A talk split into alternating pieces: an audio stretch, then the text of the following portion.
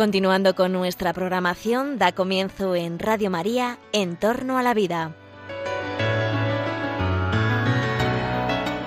Un espacio dirigido por Jesús San Román.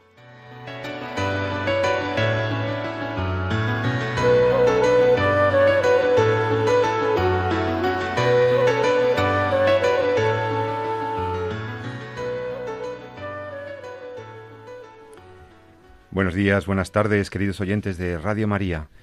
Os saluda José Carlos Avellán, presentando este programa, En torno a la vida. En torno a la vida, este programa en el que cada 14 días te encuentras con expertos, con gente que sabe mucho sobre la medicina, sobre la filosofía, sobre el derecho, para hablar de temas importantes que requieren muchas veces una clarificación, Buscamos criterios para ver si las cosas que hacen los científicos y las cosas que hacen los médicos, los sanitarios en general, tienen una dimensión moral y si tienen un enfoque adecuado. Buscamos criterios e iluminación para entender los criterios de la Iglesia, también del magisterio de nuestra Madre la Iglesia, para comprender los fenómenos y los avances de las ciencias. Hoy, antes que nada, en el Día de la Virgen, quiero saludar a las Lolas, a las Dolores, a las María Dolores, que nos escuchan habitualmente y que hoy miércoles estarán muy atentas a este programa. Un programa que queremos, eh, en el que quiero centrar, eh, al director del programa, que lo centremos en dos grandes temas. Uno, ¿qué te importa?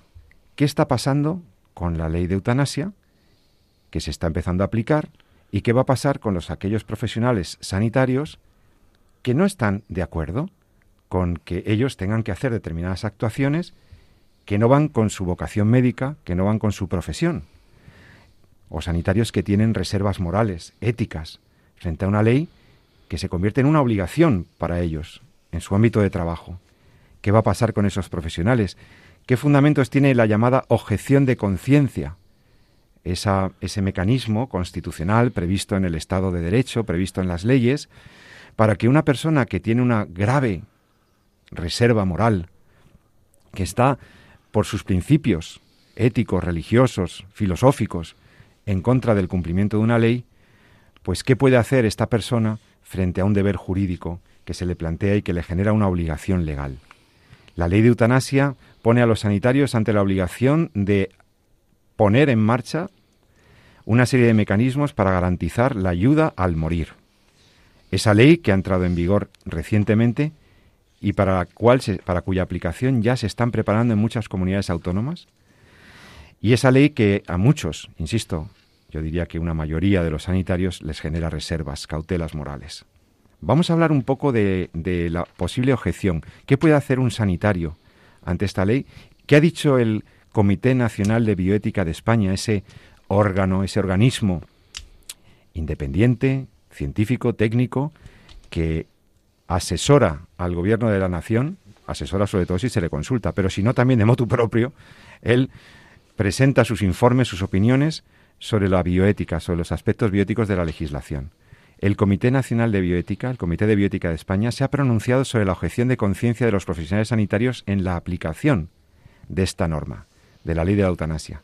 Entonces va a ser muy interesante ver qué es lo que ha dicho el Comité Nacional si pueden objetar los sanitarios, si pueden objetar los médicos, de qué manera, y también los centros, las instituciones. Hay muchas instituciones sanitarias, hospitales, centros asistenciales, residencias, en donde se practican actividades sanitarias, pero que tienen un ideario.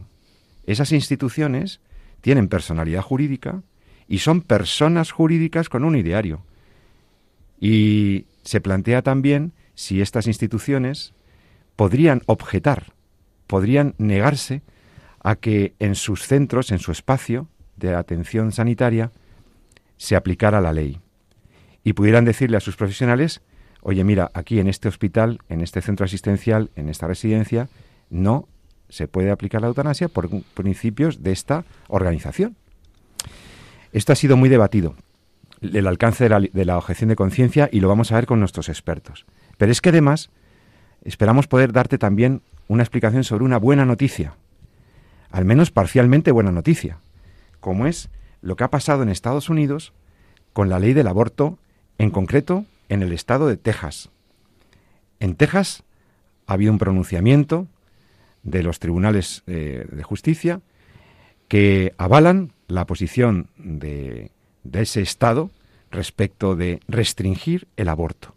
En ese Estado, en Texas, se va a restringir la práctica del aborto. No va a ser posible abortar sino con unos límites temporales que vamos a comentar con vosotros. Y decimos que es una buena noticia porque esto puede salvar miles de vidas de niños, de, bebés inocentes, que de otro modo serían abortados. El Estado de Texas y su legislación restrictiva va a suponer un avance, es un avance ya, en la lucha por la vida de los más inocentes, en la defensa del derecho básico, que es la vida humana, el derecho a la vida. Entonces queremos comentar contigo también esa noticia, qué alcance tiene, qué significa, qué podría significar en las legislaciones de los otros estados, por qué ese límite, si nos parece ese límite suficiente, si no. Vamos a hablar de todo eso con la ayuda de expertos que me acompañan hoy aquí en los estudios de Radio María en Cuatro Vientos, en Madrid. En primer lugar, debo saludar por jerarquía por antigüedad y porque es el director de este programa, a mi querido amigo el doctor Jesús San Román, médico, bioeticista, profesor universitario, que ya está de vuelta con nosotros después de algún programa en el verano que nos tuvimos que ir turnando, pero ya está a pleno pulmón con nosotros, querido Jesús. Buenas tardes. Pues muy buenas tardes. Encantado de estar eh, de nuevo con todos vosotros y afrontando este nuevo año, año académico para los que trabajamos en la universidad, que prácticamente es el, saludo oficial, es el feliz año que se nos viene, no lo dejamos para agosto o para septiembre, no tanto para enero. Así que nada, feliz año a todos. Feliz curso a todos, ¿verdad? Claro que sí, ya están todos los niños en los coles, nuestros universitarios ya están con nosotros en nuestras aulas, nuestros alumnos, también los alumnos de la doctora María de Torres, profesora universitaria también, jurista ella, estudiosa de la biolegislación, estudiosa de estos temas. María de Torres, buenas tardes, bienvenida otra vez a En torno a la vida, como siempre. Hola a todos y buen comienzo de curso, efectivamente, para todos, padres, hijos, eh, universitarios y para todos que sea un año, pues si Dios quiere, pues bueno, ¿no? En, todos los aspectos posibles. Bueno, y tenemos dos temas muy interesantes que interesan tanto al médico como a la jurista y, y a un servidor que, que está entre la filosofía y el derecho, como sabéis es el tema de la objeción de conciencia, de la objeción de conciencia en la ley de eutanasia, qué se puede hacer, qué no, qué ha dicho el Comité de Biótica de España, y luego tenemos el tema de Texas, que también es una buena noticia. Entonces, vamos a empezar por el primero de los temas, si os parece bien. Vamos a ver, eh, María, eh, lo primero, para que la gente tenga claro, eh, la objeción de conciencia, mm, muy sencillamente hablando y explicándolo, ¿qué supone? ¿Qué es exactamente y por qué en un Estado de Derecho puede haber una objeción de conciencia? Bueno, la objeción de conciencia supone la limitación que, la conciencia eh, opone a una orden que una autoridad pública impone. ¿no? Esa autoridad pública puede venir en forma de ley, puede venir en forma pues de bueno pues de, de, una orden de un superior en cualquier caso no cuando estamos hablando de temas tan profundos y tan delicados como son los relacionados con la vida cuando una ley te está obligando a llevar a cabo una actividad concreta, pues la objeción de conciencia es la defensa primera, ¿no? Que la moral, la, conciencia de cada persona, sea la que sea, esté limitada más o menos, pero es ese, esa, bueno, pues podríamos decir esa frontera, ¿no? Que permite que podamos eh, oponernos a, a, esa obligación, ¿no? Podríamos decir así, a grosso modo, lo que es en términos generales, la objeción de conciencia, que se da en muchos ámbitos de la vida, no solamente en el ámbito de la medicina, pero aquí en el, en el ámbito en donde estamos nosotros tratando estos temas, pues tiene una relevancia pues, pues fundamental, ¿no? Como todos sabemos.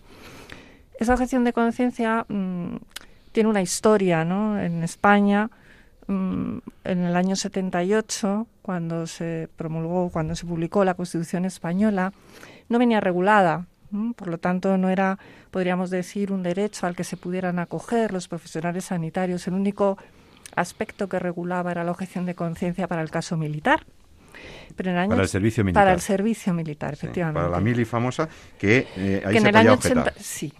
En el año 84 esa obligación del servicio militar obligatorio desapareció, creo que fue en el año 84, y quedó una vacatio legis, ¿no? podríamos decir, para lo que es la profesión sanitaria. ¿no? Claro, aquellos que quisieran oponerse no solo a las armas, ¿no? O, mejor dicho, no a las armas, sino a otros aspectos que en conciencia pudieran tener algún tipo de cortapisa moral, pues no tenían mm, algo en lo que apoyarse, ¿no? Jurídicamente para defender ese aspecto. Bueno, para no cansar mucho a los oyentes con temas jurídicos, ¿no? Pero sí, resumiendo, podemos decir que a raíz de, la ley de, del aborto del año 85, eh, posteriormente a esto, eh, el Tribunal Constitucional, con otras sentencias pues, a raíz de, con motivo de esa norma, pues estableció que sí se podría acoger la objeción de conciencia en el artículo 16 de la Constitución española que habla de la libertad ideológica y religiosa.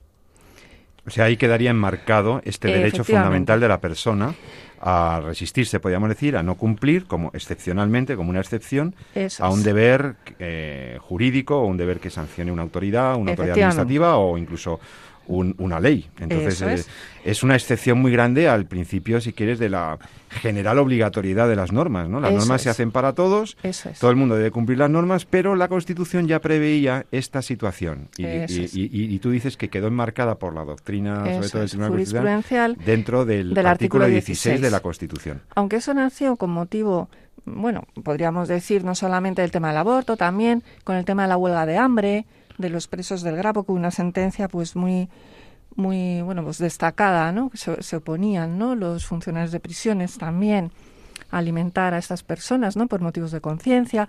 Bueno, hubo un número de sentencias ahí importantes que hablaron del tema. Cuestión que luego se ha ido extendiendo a otros ámbitos de, de la sanidad y de las profesiones sanitarias reguladas como tales en la Ley de Ordenación de Profesiones Sanitarias, farmacéuticos, eh, bueno, eh, nutricionistas para el tema de la alimentación, etcétera. ¿no? Entonces es un tema que no solamente afecta a médicos para el tema, por ejemplo, del aborto, como siempre ha sido muy recurrente, sino que se ha extendido a otros ámbitos, como ahora, por ejemplo, estamos viendo el tema de la eutanasia. Entonces es muy importante porque supone para el Estado de Derecho todo un desafío hacer un equilibrio entre el deber general que tenemos todos de cumplir las normas y la, y la, y la prioridad del espacio de la libertad de conciencia. ¿no? Es, un, es, una, es un difícil equilibrio entre, entre la seguridad jurídica y la justicia, entre la obligatoriedad de las normas y la prioridad de mi moralidad. Oiga, yo no me, usted no me puede imponer una cosa que... Pero es lo que nos da la posibilidad de tener algo a lo que agarrarnos, ¿no? algo en lo que apoyarnos. Pero también hay que decir es el motivo por el cual yo creo que habéis propuesto este tema, que ese derecho a objeción de conciencia no está desarrollado, podríamos decir. Hay muchas dudas, incógnitas, muchas inseguridades jurídicas incluso para todas las personas, no solamente aquellas que tienen que llevar a cabo la objeción de conciencia, sino aquellos que son sujetos pasivos y también tienen de alguna manera que ser receptores del derecho que otros tengan que, que, ejercer. Entonces yo creo que, este informe del Comité de Biótica de España y la posición del Colegio de Médicos pues ha dado bastantes respuestas desde mi punto de vista y ha aclarado bastantes cuestiones. Otra cosa es que después todo esto se recoja en una norma de desarrollo o en una norma como ley que yo creo que tendría que ser orgánica, ¿no? Como claro, está regulando un derecho fundamental, una libertad. Y de, bueno, pues eso es De todas maneras, María, también debe quedar claro a nuestros oyentes que aunque no haya una ley que regule específicamente el derecho a la objeción, aunque no esté reglamentado, digamos, desarrollado, ya la jurisprudencia, ya los jueces y el Tribunal Constitucional dejó claro en su momento que no es necesario que esté regulada específicamente para que tú puedas invocar tu derecho a la objeción de conciencia. Eso lo deben tener claro los médicos, los sanitarios. Están haciendo algo perfectamente constitucional cuando invocan ante su colegio de médicos, ante su colegio de enfermería, etcétera, ante su colegio profesional, su reserva, su, su, resistencia, entre comillas, al cumplimiento de, de un deber que se les impone la doctrina del Tribunal Constitucional es bastante clara, va, definiendo el, alcance de este derecho y por tanto lo que, lo que queríamos dejar como primera provisión a nuestros oyentes es entender que esto de la objeción de conciencia no es que cada uno pueda hacer lo que le dé la gana, porque tiene que estar digamos, eh, basada en unos criterios que puedan, que puedan tener un, fundamento. O sea, uno no puede decir, yo no cumplo esta norma porque no me gusta. Eso no, no, cabe, pero también basada en graves, en un grave conflicto moral que incluso puede llegar a apreciar un juez y terminará muchas veces dilucidada por un juez. En todo caso, debe ser facilitada por quienes tienen la obligación de hacerlo, porque es un derecho fundamental. Bien, dicho esto, también... una pequeña aclaración. Si las leyes eh, no, o sea, si estas cuestiones no se recogen al final en normas, porque las normas educan a la sociedad, tenemos leyes de la eutanasia, del aborto y tal, que se han convertido en leyes orgánicas. ¿eh? Entonces, mm, yo creo que no es suficiente con que se deduzca que del artículo 16 de la Constitución española se puede ejercer este derecho. Yo creo que al igual que se han hecho leyes orgánicas para otros temas que van contra la vida, pues se podrían hacer leyes que favorezcan la vida también por ley orgánica, porque eso crea una conciencia social, una cultura, la mentalidad jurídica y no jurídica de la gente, una cultura social, punto. Bueno, en el ámbito de la, de la medicina, por cierto, y ahora voy a dar la palabra al médico, en el ámbito de la medicina, la objeción de conciencia tiene, tiene un, valor muy especial, porque estamos hablando, como también dice este informe del Comité de Bioética de España de este mes pasado de julio, eh, deriva de la conexión que la actividad que se desarrolla en dicho ámbito profesional tiene, la conexión que tiene con valores tan trascendentales como la vida o la integridad física o psíquica de los individuos. Entonces, realmente estamos jugando con, una objeción que no es cualquiera, no es, una objeción a cualquier cosa, es a, realizar algo que pudiera dañar la vida o la salud de los propios pacientes. Y entonces ha aflorado otra vez este, esta problemática cuando nos hemos visto con una ley de eutanasia. La ley de eutanasia, antes de dar el paso a Jesús, eh, María, una última pregunta jurídica. La ley de eutanasia que se aprobó en el mes de marzo, si no recuerdo mal, em, esta ley ya prevé, de algún modo, la objeción de conciencia, ¿no? La prevé, pero muy en rasgos generales y además exigiendo de alguna manera la creación de un registro para que aquellas personas que quieran eh, ser objetores de conciencia, pues de alguna manera tengan que aparecer en ese registro, ¿no? No es que lo desarrolle esto mucho, ¿no? Pero lo deja un poco caer, de manera que, claro, yo creo que ahí nos podrá decir el, doctor San Román cómo pues esto ha creado un en el colegio de médicos y en el ámbito médico pues pues bastante revuelo, ¿no? Porque obviamente es que no resuelve, el, ni resuelve... Lo deja abierto y con unas inseguridades. El, Comité de Ética Español incluso de, de, una de una laguna legal, es decir, Además, una regulación ciertamente restrictiva, porque le está diciendo a los objetores que si quieren objetar contra la eutanasia, tienen que apuntarse en una lista y tienen que registrarse. Lo que va a conllevar también muchos problemas laborales, de, de, alguna manera pues discriminatorios y de señalamiento, porque si sabemos que también hay un derecho, hemos dicho el 16, que es la libertad ideológica y religiosa, yo no tengo por qué mostrar mis creencias o mis principios que no tienen por qué ser solo religiosos, pueden ser de un tema de conciencia puede ser muy amplio. Un tema de conciencia muy amplio, pues no tengo por qué hacerlo público porque esto podría generar pues discriminaciones en, en, el ámbito laboral, ¿no? Doctor San Román. Sí, bueno, la verdad es que lo de la objeción de conciencia eh, yo, a mí me encanta escuchar más a los juristas y a los filósofos del derecho porque me parece que es que la base conceptual y, y el, lo que sería pues el, desarrollo ¿no? y, y por qué la objeción de conciencia es un derecho humano que ampara eh, la libertad de la conciencia pues eh, es más, queda más bonito y queda más patente cuando uno escucha más a los juristas porque en el fondo es, transversal quiero decir ahora hablamos de una cuestión médica pero podríamos hablar como bien decíais al principio del programa del servicio militar obligatorio. O de la educación, acordaos de la objeción a la ley de, a la asignatura de... Entonces, yo creo que es un grano en los legisladores que, que buscan hacer eh, ética y moral cuando utilizando las leyes, ¿no? Quiere decir, el tema de la objeción de conciencia lo que deja claro encima de la mesa, siempre pone encima de la mesa el hecho, y eso es indiscutible, de que hay algo por encima de la ley que marca la ética y la moral, ¿no? Y que, y que hace que las cosas no sean buenas o malas solamente en función de si hay una ley que las hace legales o no. Entonces, siempre puede haber leyes injustas, siempre hay, eh, de hecho las hay, y en España tenemos eh, varias, como bien, como bien sabemos, y, entonces siempre está el derecho de la libertad de la conciencia de oponerse a, un hacer que marque la ley, diciendo que eso agrede a mi conciencia, y claro, eso de forma clara manifiesta que hay algo que está por encima de la ley. Y eso a los legisladores, sobre todo cuando legislan sobre la base de la difusión de, un, de pensamientos ideológicos, pues eh, debe molestar bastante. Y, bueno, pero es que es, es así, quiero decir, lo, vimos cuando llegó la ley del aborto y lo estamos viendo ahora muy claro con el tema de la, de la eutanasia, ¿no? que además es absolutamente indiscutible. ¿no? Yo creo que independientemente de las opiniones que profese cada uno, ¿no? Eh, el tema de que el, de que el médico tiene el derecho y desde mi punto de vista también la obligación ¿no? De objetar, ¿no? objetare, ¿no? que decían los, los primeros cristianos cuando hablaban del, viene creo que viene de ahí, ¿no? Esto me lo dirán los filósofos, ¿no? Que, creo que la palabra de objeción viene de los primeros cristianos cuando se negaban, ¿no? A prestar, eh, a reconocer al emperador como divino, entonces del siglo IV por ahí, ¿no? Eh, bueno, pues está claro que el médico eh, tiene, para mí, el, deber y la obligación de negarse ¿no? a, practicar y nadie le puede obligar a, a ser el, el, el, actor fundamental, aunque el paciente se lo pida, él es el actor, ¿no? el que lleva a cargo la acción ¿no? de matar y facilitar la muerte de su paciente. ¿no?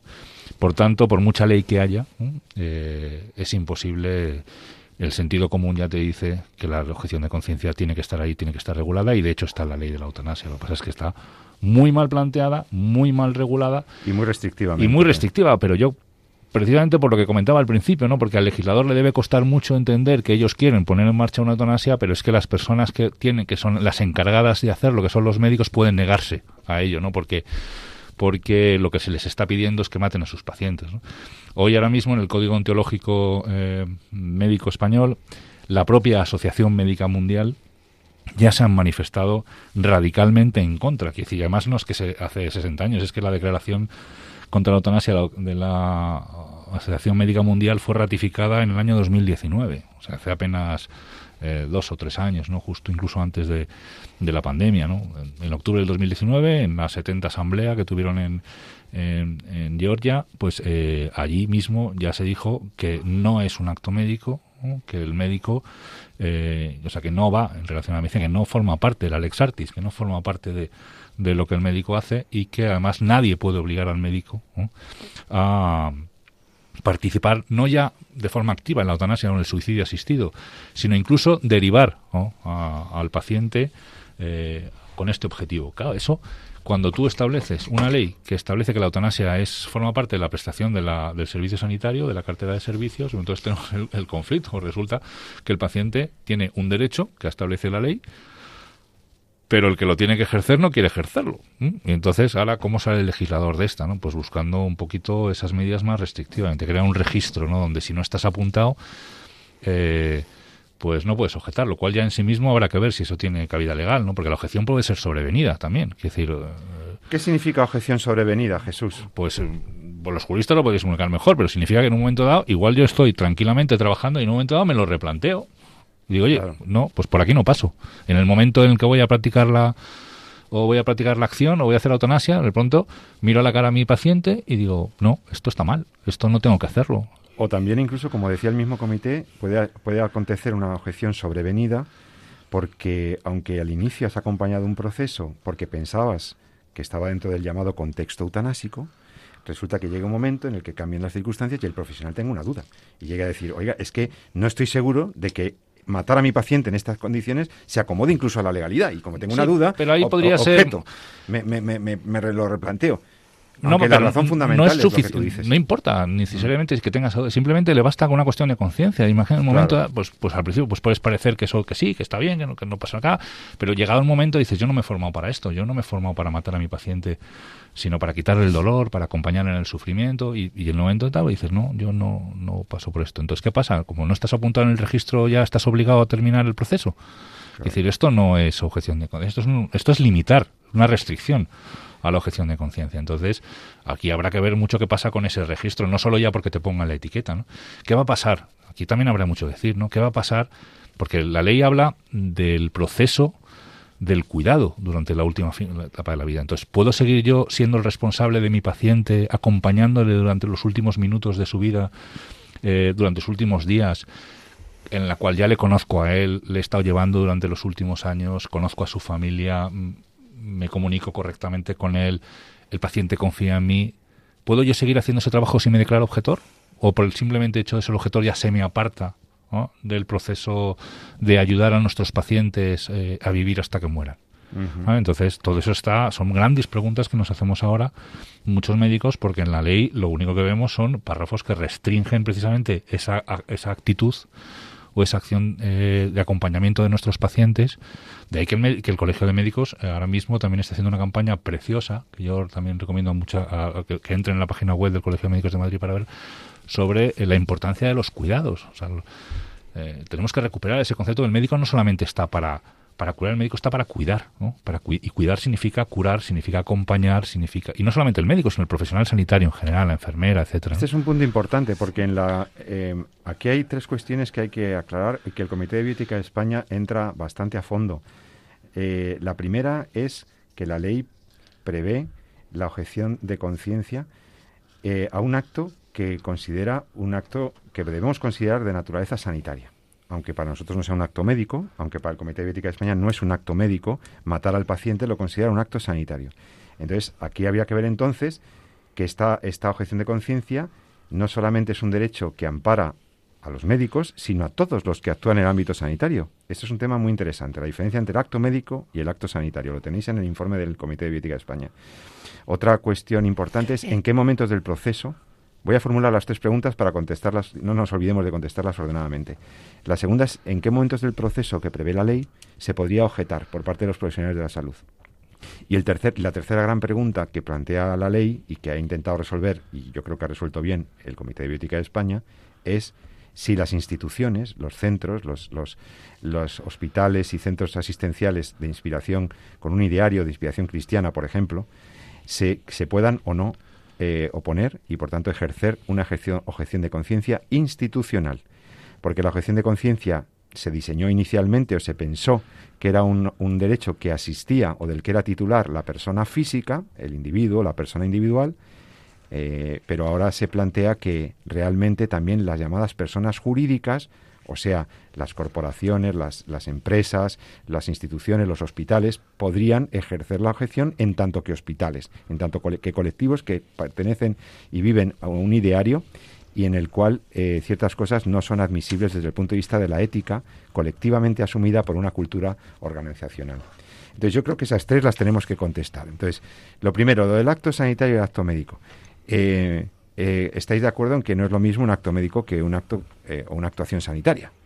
Jesús. Bueno, sí, claro. Eso debe quedar claro. Sí, sí, sí. El acto, el acto médico es más específico de la acción del facultativo. El acto sanitario incluye mucho más. O sea, no todos los actos sanitarios son actos médicos, por mucho que un acto médico normalmente es un acto sanitario. exactamente. No es la parte la que lleva el todo, sino que forma parte. Si nos fijamos en la ley de profesión de, ordenación de profesiones sanitarias, ahí entra todos los que son profesiones sanitarias y un acto sanitario lo puede llevar a cabo un enfermero, puede llevarlo a cabo un terapeuta, puede llevarlo a cabo un eh, eh, fisioterapeuta, eh, nutricionistas, es decir, aquellas profesiones que se consideran sanitarias. Y como muy bien ha explicado Jesús, el hecho de que nosotros podamos acompañar al paciente hasta el final lo puede hacer cualquiera de estas mm, profesiones, no solamente el médico. Por lo tanto, eh, es un Pero si me apuras, incluso según el Comité de Ética de España es más amplio el arco todavía. A ver, y es que... Porque no solamente las profesiones de la salud, sino también aquellos que trabajan en un centro, en un espacio, en donde se va a ejecutar el acto eutanásico, desde el celador que prepara el quirófano, o el, o el, o el que o el auxiliar que clínico que ha hecho tal asistencia al proceso de ayuda al morir ¿eh? que va desde cualquier profesional que esté ahí teóricamente todos los que trabajan en un centro sanitario eh, están digamos coadyuvando a una actuación. Eh, entonces ahí también a lo mejor resulta que, que el celador también podría objetar. A ver, sí, eh, sí, sí, estoy, por supuesto, y pasa lo mismo también con el tema del, aborto. La diferencia, yo creo que la diferencia, lo que hace el Comité de Bioética de España a la hora de diferenciar entre acto médico y acto sanitario, eh, es fundamentalmente para eh, diferenciar o para dejar claro que el acto de la eutanasia no queda restringido exclusivamente. O sea, hablamos de acto médico cuando es algo que solo el médico puede hacer. Y además, cuando tiene, ese solo el médico puede hacer, va eh, con unos, en concreto con unos fines y con unos objetivos que incluso están propiamente regulados en el, en el propio código deontológico. Están definidos como tal. Y se entiende, eh, leo textualmente, no por acto médico, toda actividad lícita desarrollada por un profesional médico legítimamente capacitado, sea en su aspecto asistencial, docente, investigador, pericial, orientado a la curación de una enfermedad, al alivio de un padecimiento o de la promoción integral de la salud. Se incluyen los actos diagnósticos, etcétera. Entonces, el acto médico recae sobre las espaldas, evidentemente, del médico. Y cuando hablan de acto sanitario, realmente no definen quién es el que tiene que hacer. A veces incluso tiene que ser también el médico. Sino lo que define es el contexto en el que se encuentra. Entonces, eh, cuando hablan de ellos actos sanitarios, lo que quieren lo que quiere recalcar, creo yo, el Comité de Bioética es que eh, la eutanasia se realiza en un entorno y en un contexto de una enfermedad incurable, a petición del paciente, en un entorno sanitario, etcétera, etcétera. Pero esto es muy importante, ¿no? También entenderlo, no por quién realiza el acto, no solamente por eso, que también, sino por el hecho de entender que eh, la acción de provocar la muerte del paciente no es una acción que se derive necesariamente del contexto de la facultad que el médico tiene como médico con su paciente. Y de hecho, eh, colisionaría claramente con lo que dice la Asociación Médica Mundial y el, y el, y el Comité, eh, el Código Deontológico. Y por eso yo creo que el Comité de Bioética trata un poco de, separarlo, para iniciar una discusión posterior respecto a, lo que significa el tema de la eutanasia hace una, hace una disquisición muy, muy a propósito de, ese novedoso artículo 7 del Código Deontológico Médico en el que se describe precisamente que la naturaleza del acto médico, ¿no? Pues el, el comité explica que eh, eh, el acto médico se identifica por tres elementos. El sujeto que decide y realiza el acto debe ser siempre un profesional médico, claro, con la titulación correspondiente, etcétera. Segundo, el fin del acto, la finalidad, debe adecuarse directa o indirectamente a los fines esenciales de la medicina y por lo tanto no entra de los fines, dentro de los fines de la medicina matar a los pacientes. No, no, es así, no, entra, lo ha dicho claramente el, código deontológico, y, solamente puede calificarse como acto médico, como bien ha dicho el doctor San Román, cuando se orienta a la curación, alivio, prevención y promoción de la salud. Y tercero, la licitud del acto, otro elemento, desde una perspectiva ética y jurídica. Desde un punto de vista jurídico, el acto médico debe realizarse siempre dentro de la legalidad y desde un punto de vista técnico, el acto médico debe realizarse de acuerdo con la lex artis, ¿eh? criterio fundamental para los médicos y para cualquier profesional de la salud.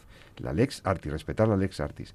Por tanto, hay que distinguir el acto médico del denominado acto sanitario. Para poner un ejemplo, yo creo que el propio informe, por ejemplo, habla eh, de que también son los actos sanitarios, por ejemplo, el recibir a un paciente en urgencias, el recoger sus datos, el, informar, el, el, recoger el archivo de la historia clínica, eh, pues todo eso que se, que se realiza en entorno sanitario, que forma parte del, del contexto sanitario clínico del paciente, pero no necesariamente eh, la petición de una prueba, el, quien está trayendo la muestra, la muestra o el traslado de la muestra al laboratorio, etcétera. Todos esos son actos sanitarios porque se hacen en el contexto eh, sanitario.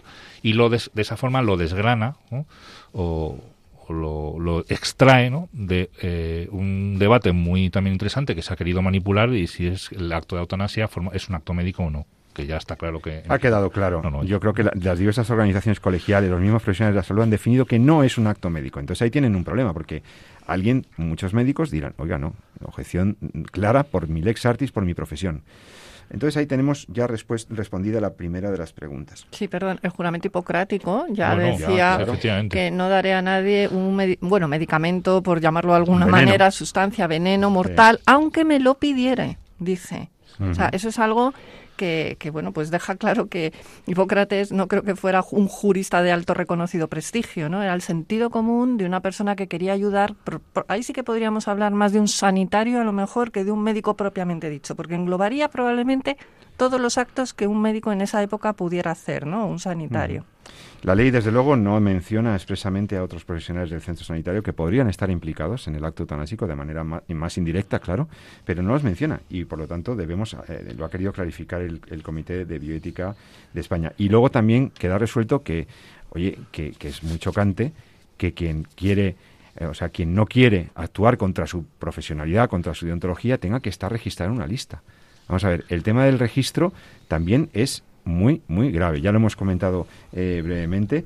Eh, el Comité de Biótica de España incluso propone otras alternativas que deberían, eh, quizá en el desarrollo reglamentario de la ley, quedar como, como opciones para, para garantizar que ese registro de objetores no suponga un señalamiento, una, un menoscabo, una complicación para el ejercicio del derecho. Porque si para poder objetar tengo que registrarme primero, ya queda fuera el tema de la objeción sobrevenida, ya queda fuera el, la posibilidades de... El acompañamiento al paciente para que éste pueda incluso también eh, cambiar de opinión, porque entras en, el, en la rueda ¿no? de, unos plazos, de un proceso. Claro, es que imaginaos que a mí el hecho de eh, declararme como objetor, declararme como objetor e incluirme en ese registro, lo que hace es apartarme de mi proceso asistencial con mi paciente. Entonces, claro, a mí me crea el dilema de objeto o no objeto, pero no por la eutanasia, sino por poder acompañar a mi paciente durante sus últimos momentos. Por eso bien dice el comité que lo lógico sería que hubiera un registro de los que quieren llevar a cabo la eutanasia. Entonces, bueno, pues eh, se acude a esas personas, pero los que no quieren llevarlo a cabo, que, que son la mayoría, por mucho que nos quieran vender, porque también dice el comité que las mayorías cambian. Entonces no podemos regular. Es lo que vivimos en la actualidad, ¿no? Es decir, una, una legislación y una ética, entre comillas, en función de lo que las mayorías consideran que es mejor en cada momento. Y eso puede cambiar. Y aunque ahora hubiera muchos médicos que decidieran que sí, a lo mejor dentro de unos años hay muchos que dicen que no. Y las cosas son o no son mm, buenas para la persona, no en función de las mayorías, sino en sí mismas. Lo que es la atención médica lo es y lo será siempre. Igual, un acto médico es lo que es y no lo que nosotros nos inventamos que es. Es muy importante también la segunda de las preguntas que os hacía, ¿no? El comité desglosa en qué momento del proceso legal cabría ejercer la objeción de conciencia. Eh, bueno, vamos a hablar de eso, del, del, momento en el que, hasta cuándo o en qué momento se podría ejercer la, objeción de acuerdo con la legalidad vigente y vamos a intentar eh, explicar la solución que da el Comité de Bioética de España precisamente a esa pregunta que yo hacía. ¿Pueden objetar los hospitales católicos, los centros cristianos, los centros o los centros que, sin ser cristianos, por su propio ideario, por su propio lo que inspiró ese centro, entienden que la hospitalidad, la asistencia, el, cuidado a las personas no incluye, no puede incluir en sus centros la práctica de la eutanasia o del suicidio asistido. Vamos a hablar de eso y también de las buenas noticias que nos llegan de Estados Unidos en la defensa de los inocentes, la noticia del Estado de Texas. Vamos a hablarlo en, en, unos minutos. Ahora mismo volvemos en Radio María. Ahora te propongo que escuches esta bonita canción de Pentatonics es una canción que está en inglés, pero que habla de la Virgen María, de la Virgen que recibió a su bebé y que le pregunta la canción, Mary, did you know? Mary, ¿te diste cuenta? ¿Te has dado cuenta de que el bebé que tienes es el Salvador? ¿Te has dado cuenta que el bebé que tienes en las, entre manos eh, es el Señor de la historia, es el Señor, es el Cordero? que, va a salvarnos a todos. Mary, ¿te das cuenta de lo que llevas en tu vientre? Es una preciosa canción que quiero compartir contigo, con todos vosotros, y nos reencontramos en un par de minutitos aquí, en Radio María. Hasta ahora mismo.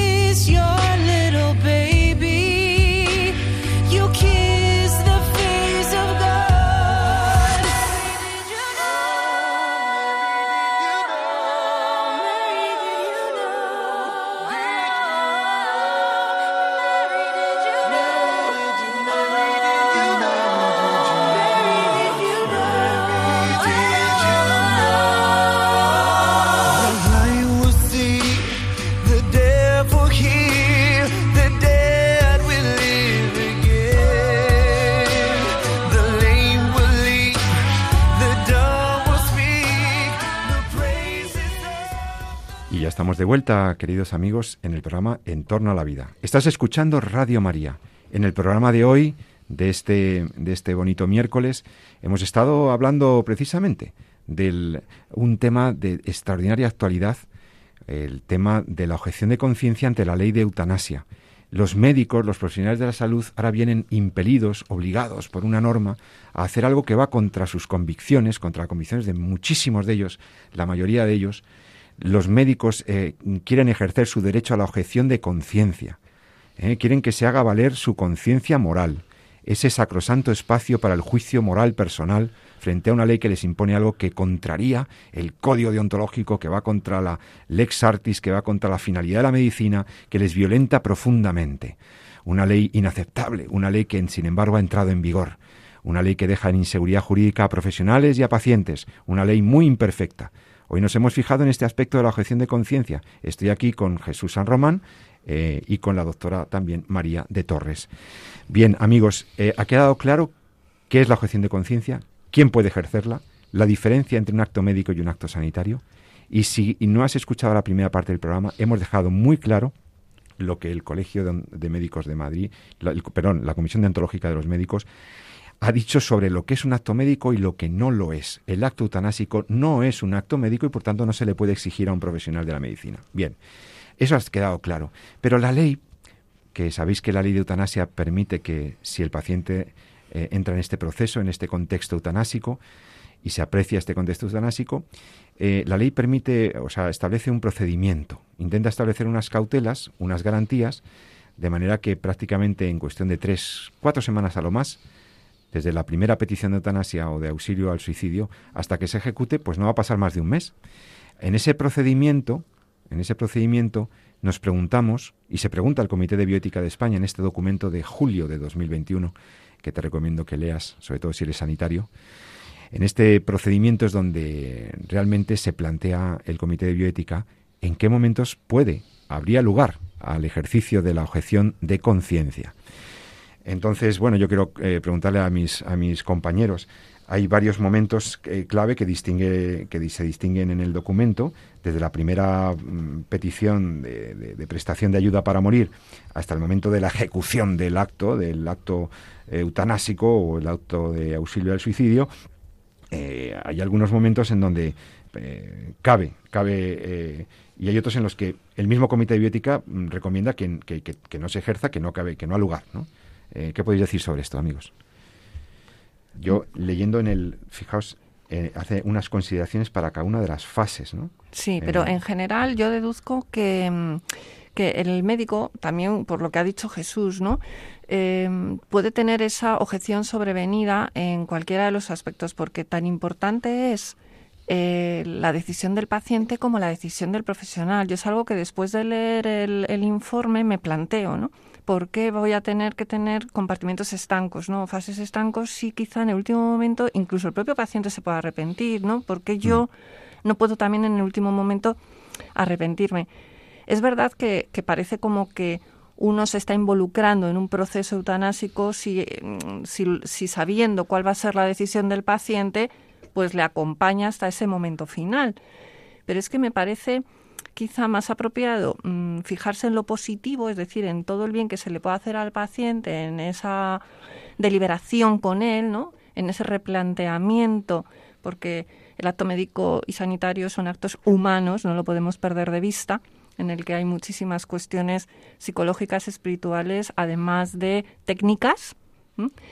Eh, eh, igual que si fuera un proceso paliativo, ¿no? Entonces, todo ese proceso puede hacer que el médico, en cualquiera de los momentos, pues pueda apartarse. Por eso, quizá, el registro de, de personas que van a llevar a cabo la eutanasia y no de objetores sería mucho más apropiado, ¿no? Porque Sí, sí, de hecho por ahí va el comité de bioética, efectivamente. Es decir, hay una primera fase en la que eh, cuando un paciente pide que le den la eutanasia, hay, hay una serie de pasos que hay que seguir, ¿no? Hay una evaluación, hay una deliberación, se deja un espacio para que corto de tiempo, la verdad, pero hay un espacio para que se, digamos, se verifique que se da esa irreversibilidad del proceso, ese contexto eutanásico, etcétera. Y ahí lo que recomienda el comité precisamente es que, que no, que no, que no haya abandono por parte del médico, ¿no? que, que aguanten, eh, acompañen eso, ese proceso de, eh, comunicándose con el paciente, acompañando ese, ese momento. Después hay un periodo clave que es, que es el que va entre la petición inicial de deseo de morir del paciente a su médico responsable y hasta que el médico llamado consultor comprueba en la historia clínica que se cumplen las condiciones para que se aplique eh, la eutanasia o la ayuda al suicidio. Y, durante estas fases, que ya digo que se transcurren prácticamente 28 días, eh, es un proceso que dice el Comité de Biótica que debe ser humanizador que debe ser un proceso, como decía la doctora de Torres, deliberativo, comunicativo, relacional, con el paciente y con la familia, de gran acompañamiento, de cuidados y no abandono, y en donde ahí el médico puede hacer una labor impagable, ¿no? Eh, si ahí quizá mm, lo que dicen, lo que recomiendan es que bueno, que ahí todavía no se objete, es decir, para no se abandone la situación, eh, y en cambio ya, una vez cumplidas eh, con, con arreglo al ex artis todas estas etapas anteriores, el médico responsable, tanto como el médico consultor, podrían ejercer la, objeción de conciencia, podrían ejercer su derecho, ya que ambos, dice el comité, son profesionales sanitarios implicados en la prestación de ayuda médica para morir como facilitadores o como cooperadores necesarios de esas fases indirectas, esas fases iniciales del proceso. Y entonces, pues el médico responsable tendría que expresarlo formalmente y por escrito. Y ahí tenemos a quién se lo dice. ¿Se lo dice a su gerente? ¿Se lo dice al director de la unidad de medicina interna de su hospital? ¿A quién se lo comunica? Porque esta es otra. ¿eh? Ya, yo creo que es una, es una inclusión en el, en el propio ejercicio de la actividad asistencial. Quiere decir, o sea, yo soy responsable de mi paciente independientemente de que haya, eh, de que objete en relación a la acción que supone matar a mi paciente, que es la eutanasia, como todos sabemos definir. Entonces, eso no me tiene que, dejar fuera de todo el proceso, mi paciente, al cual puedo haber acompañado, incluso durante todo un tratamiento de muchos años. Y sin embargo, por el simple hecho de que en un momento dado eh, por el motivo que sea, pues mi paciente pueda pedir la eutanasia, automáticamente yo como objetor me quedo fuera de ese proceso. ¿no? Entonces, eh, a mí eso me resulta, eh, eh, o sea, no solamente una, una restricción de la, de la objeción de conciencia, sino una restricción de mi actividad como, o de mi acción como, como médico y mi responsabilidad de médico con mi paciente. Y fíjate, para tranquilidad tuya y de los sanitarios que nos están escuchando, el Comité de Biótica de España dice claramente que el formulario de objeción de conciencia si se te plantea ya para que lo escribas y tal, no deberá incluir la exigencia de una justificación acerca del motivo moral, deontológico, religioso, ideológico de esa objeción. No tienes que justificarte. ¿Eh? No tendríamos que justificarnos. Bien, y luego al final llega la última fase, ¿eh? la fase eh, final del proceso, que es cuando se ejecuta el, acto, y obviamente ahí también, en esta fase, tanto la modalidad de eutanasia como la modalidad de suicidio médicamente asistido, sea por, eh, por, intervención directa del médico que realiza el acto o del enfermero, que en su caso administre la, la medicación que, ha prescrito el médico, pues ahí la objeción de conciencia pues también se puede contemplar aquí, es, es, un momento clave en el que hay que resistirse y decir, yo esto, aquí, esto no lo voy a hacer, de ningún modo, de ningún modo, ¿no? Bueno, entonces, y nos queda un último tema, un último punto. Em, eh, queda claro entonces quién puede ejercerlo, en qué momento conviene ejercerlo, las limitaciones que pone la ley a esto, las dificultades que generan en, los, en, las personas físicas concretas. Pero se plantea también el comité si un centro, una institución podría ejercer esa objeción de conciencia. Recuerdo que el profesor Federico de Montalvo, presidente del Comité de Ética de España, en unas declaraciones a la prensa, poco después de salir este documento, dijo claramente la opinión del comité que era la suya, que la objeción de conciencia institucional la de los colegios profesionales, perdón, la de los centros asistenciales, hospitales, etcétera, está amparada por la Constitución estaría contemplada en la doctrina del pues Yo creo que no hay mucho malo. Y eres un experto en derecho constitucional, cuidado, eh, que lo, dice, lo, dice, claramente el artículo 16, es que lo, dice explícitamente. El de la Constitución. Sí, sí, sí, se garantiza la libertad ideológica, religiosa y de culto de los individuos y las comunidades. Y las comunidades. Sin más limitación. Entonces, cuando dice las comunidades, se refiere a eso, a colectivos de personas que se agrupen en torno a lo que sea, una comunidad religiosa, una comunidad religiosa que tenga un centro sanitario, lo que creo, un colegio. Sí, pero se ha querido dejar siempre como un derecho subjetivo eh, propiamente de las personas físicas, precisamente para es mucho más fácil eh, mantener precisamente ese grano que decíamos al principio que le puede salir al legislador cuando ponga una ley que en el fondo es ideológica y que agrede las conciencias de las personas. Claro, claro. Pero no es solamente eh, comunidades, también como decía eh, Pepe, mm, religiosas. O sea, cualquier comunidad, es que es de sentido común que tenga un claramente lo que es un principio claro de lo que es la, persona humana, o sea, el ser humano, pues no tiene por qué alegar cuestiones religiosas ni de ningún tipo. Puede ser cuestiones filosóficas. Un centro que tenga una inspiración humanista. Eh, es amplísimo. Bueno, entre dos médicos puede haber visiones distintas de un proceso y no tiene por qué estar amparado eh, uno en cuestiones religiosas y no. Oye, mira, yo lo veo así, ese es un ser humano independientemente mm, de que yo sea musulmán o sea católico o sea de, de lo que sea, ¿no? O sea, eso es un ser humano y yo lo quiero respetar, punto si tú no lo ves así, pero yo, entonces ahí no hay que alegar nada, ¿no? Totalmente. Y lo mismo un centro, pues eso, un hospital, pues, pues religioso, un hospital de la, la comunidad autónoma o del Estado, en cualquier caso, ¿no? El argumento jurídico básico es el que ha dicho el doctor San Román, la literalidad del artículo 16 de la Constitución, sí. pero el mismo Comité de Bioética de España también, pues para los que lo quieran leer, a, añade otros argumentos a favor de la objeción de conciencia institucional. Por lo tanto, señores directivos, consejos de administración, centros eh, de gobierno de estos hospitales, eh, que sepan que están amparados por la legislación para poder ejercer una objeción de conciencia que limite que, restrinja completamente el ejercicio de la actividad eutanásica y de auxilio al suicidio dentro de sus centros.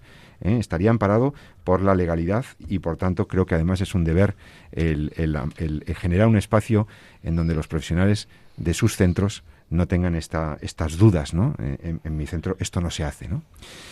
Bueno, pues eh, hasta aquí con nuestro análisis sobre la objeción de conciencia ante la ley de eutanasia. Recomiendo, insisto, esta lectura del, documento muy lúcido, me parece muy acertado del Comité de Bioética de España, que lo tenéis en la página web de este mismo centro, de este organismo, cbe.es, Comité de Bioética de España. Y en la parte de documentos, en la pestaña de publicaciones y documentación, pues ahí encontráis este último documento de julio de 2021. Estás escuchando Radio María. Puedes escribirnos tus sugerencias, tus preguntas, tus sugerencias de temas, tus quejas, tus recomendaciones, tus felicitaciones, lo que quieras. Escribirnos al correo electrónico del programa en torno a la vida arroba radiomaria.es en torno a la vida arroba radiomaria.es. Oye, y nos queda muy poquito tiempo, tres minutitos, para dar esta noticia importante sobre el aborto. ¿Qué ha pasado en Texas? ¿Quién lo puede resumir? Lo que ha ocurrido en Texas, en el estado norteamericano de Texas, respecto del aborto. Bueno, pues se ha aprobado eh, la la posibilidad de no abortar hasta la semana sexta de embarazo, ¿no? Entonces, eh, nadie se puede oponer. Bueno, yo hasta he leído que hasta el día anterior, exactamente, hasta los últimos minutos, eh, las clínicas estaban intentando hacer todos los máximos abortos posibles, lo cual dices, bueno, pero entonces realmente, ¿qué es lo que estás buscando?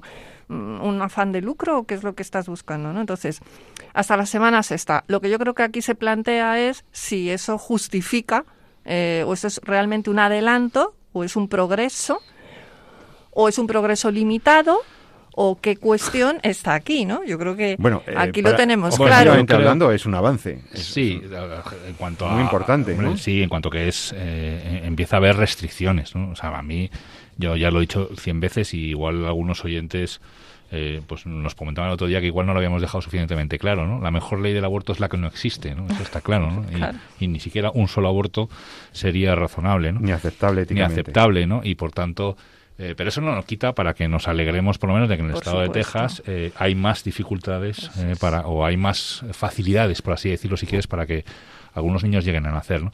Pero como bien dices, voy a profundizar un poquito en esos minutos. 30 que segundos. 30 segundos, ¿vale? Eh, es muy bonito ver cómo la ciencia, a medida que se va desarrollando, nos va dando la razón de que somos personas desde el momento de la concepción. ¿Vale?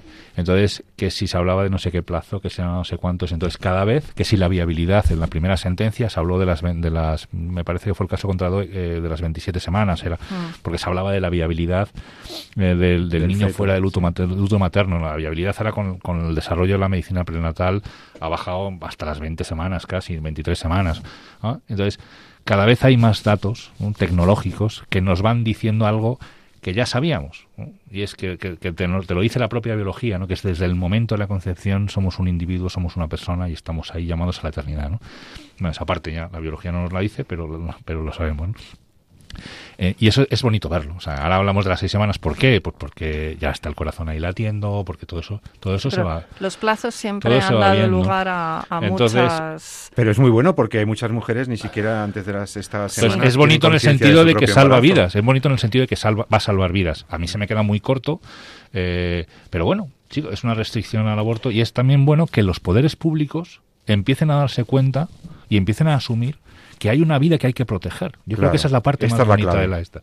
Que ahí hay, no es un algo, es un alguien. Alguien que está mm. desarrollando, alguien que es vulnerable, alguien que está ahí, que es diferente de su madre, aunque dependa de ella en cuanto a su desarrollo. y que es, un, es, es, una persona que hay que defender desde la propia sociedad. Entonces yo creo que esa es la parte más bonita, es decir, cómo poco a poco eh, eh, esas leyes o esos poderes públicos que, han estado mirando para otro lado, poco a poco se van dando cuenta de que no, que ahí realmente hay uno de nosotros, no somos uno de nosotros en nuestros primeros momentos. Para eso hay que materializarlo y para eso hay que hacer ecografías y hay que oír el latido del corazón. Y eso en España se le pone muchas dificultades porque llegaríamos a lo mejor a esto que se ha hecho en Texas y aquí en España ¿eh? se permitiera oír el latido del corazón a las mujeres que a las, esa, a la sexta semana van a abortar a lo mejor llegábamos a lo de Texas, sería un gran paso, ¿no? Pero eh, todo llegará con la ayuda de Dios y, con la, y con gobernantes que empiecen a atender a la realidad palmaria, eh, evidente, a la evidencia científica de que tenemos un ser humano y de que hay que proteger su vida. Bienvenida sea la legislación de Texas. Ojalá muchos estados de los Estados Unidos copien esa legislación. Hay muchos gobernadores deseando restringir el aborto en, los Estados Unidos de América y no olvidemos el enorme peso que tiene que cambia la legislación en Estados Unidos para el mundo occidental. ¿no? Ellos empezaron con el aborto en los 70 y ellos están de vuelta ya devolviendo sus derechos a los nascituri. Bienvenida sea la legislación de Texas y ojalá y esto sea un bien para, para la legislación del mundo. Nosotros nos tenemos que despedir ya. Eh, gracias a mis compañeros, el doctor Jesús San Román, profesor, médico, bioeticista, la doctora María de Torres, jurista y experta en bioética también. Y yo mismo, José Carlos Avilla, me despido de todos vosotros. En 14 días seguimos tratando temas interesantes de la bioética. Espero reencontrarme contigo dentro de 14 días. Y entre tanto, no lo olvides. Sigue amando la vida y defiéndela. Buenas tardes.